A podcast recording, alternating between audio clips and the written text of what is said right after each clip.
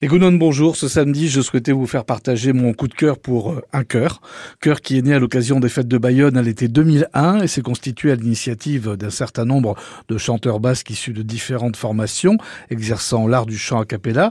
Il se compose euh, actuellement de 15 chanteurs. Son répertoire est constitué de chants religieux anciens et nouveaux, de chants profanes et traditionnels, ainsi que de chants russes traditionnels et actuels intégrés au fil de rencontres et de concerts partagés avec des chœurs russes.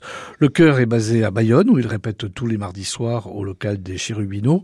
Au cours de ces dernières années, cette formation s'est produite dans une multitude d'endroits d'Iparaldé et d'Egoaldé et a participé par deux fois au festival Les Voix de Maguelone, qui reste une référence dans les festivals nationaux de musique et de chant. Enfin, notez que le vent emporte ses voix au-delà des sommets.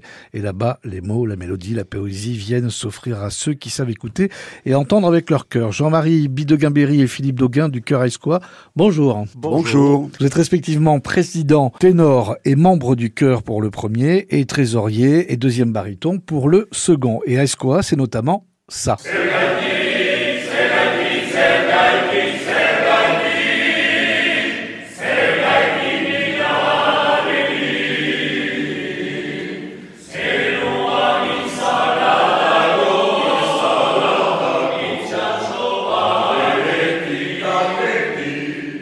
Passage de Sergaïtique par le chœur Aescoa.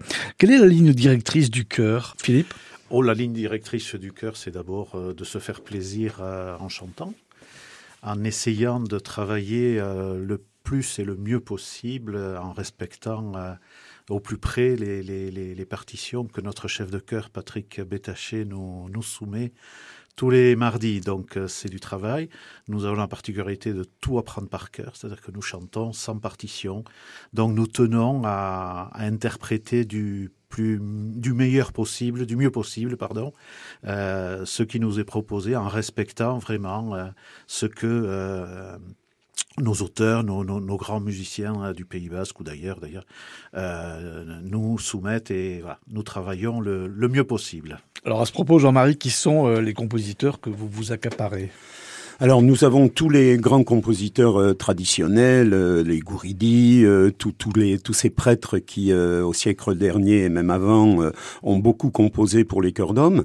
Et nous avons, nous nous faisons un peu l'impasse sur les sur les contemporains. Parce que bon déjà on a une particularité aussi c'est que il n'y a que trois chanteurs qui lisent la musique euh, il y a aussi pas mal de bascophones, mais la totalité ne l'est pas.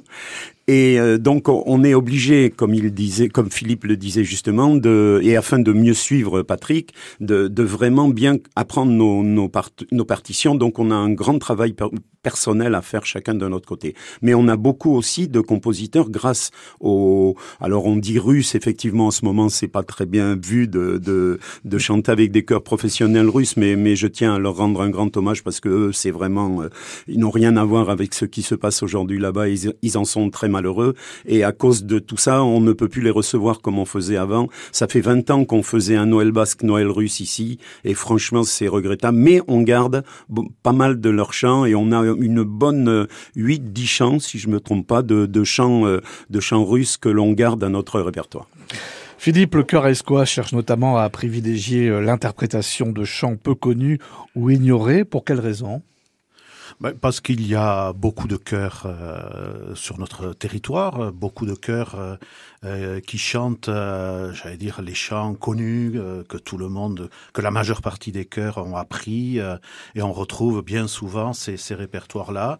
Nous, on a fait la démarche régulièrement avec le chef de chœur et, et Jean-Marie d'aller à Renteria, à Eresbil, Eresbil qui est une grande bibliothèque de, de la musique et du chant basque, et nous recherchons là-bas ben, des, des, des, morceaux, des choses qui peuvent euh, ressortir un petit peu de, de, de l'histoire.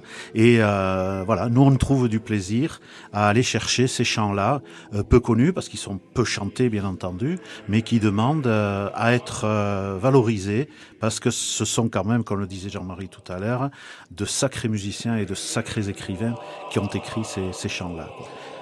Le cœur quoi aujourd'hui dans la note bleue sur France Bleu Pays Basque.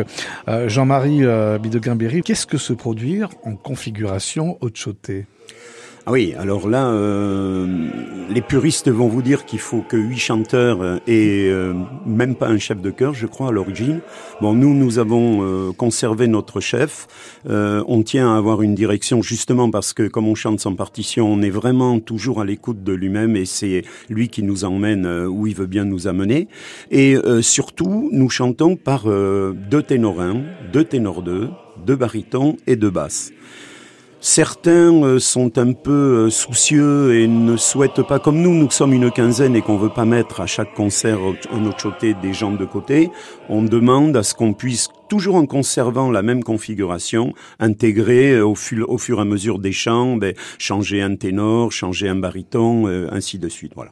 Alors les puristes disent non, mais les trois quarts disent complètement oui, il n'y a pas de souci. Je rappelle le nom de votre chœur, Aïskoa, qui est un village et en même temps une montagne culminant à 954 mètres d'altitude dans le massif d'Abartan en Navarre. Alors de ces trois proverbes, à base du mot montagne, lequel, lesquels pourriez-vous faire vôtre, Philippe et Jean-Marie, ou pas? Il n'y a aucune obligation. Les poussières qui s'amassent forment une montagne, proverbe japonais. Qui veut gravir une montagne commence par le bas, proverbe chinois. Ou bien la montagne et l'eau finiront par se rencontrer, autre proverbe chinois. Philippe? Oh, je suis preneur des trois. Les trois Je trouve que oui, oui, oui, il n'y a pas de. Les trois vous vont. Oui, oui, oui. Jean-Marie Le premier et le dernier, oui, sûr. Les poussières qui s'amassent forment une montagne, les montagnes et l'eau finiront par se rencontrer. Merci infiniment Jean-Marie Bidoguin-Berry et Philippe Doguin d'Aïskoa. Merci à vous. Merci à vous. On se quitte avec euh, Adagio par Aïskoa. Bon week-end sur France Bleu Pays Basque. Achetez Boron.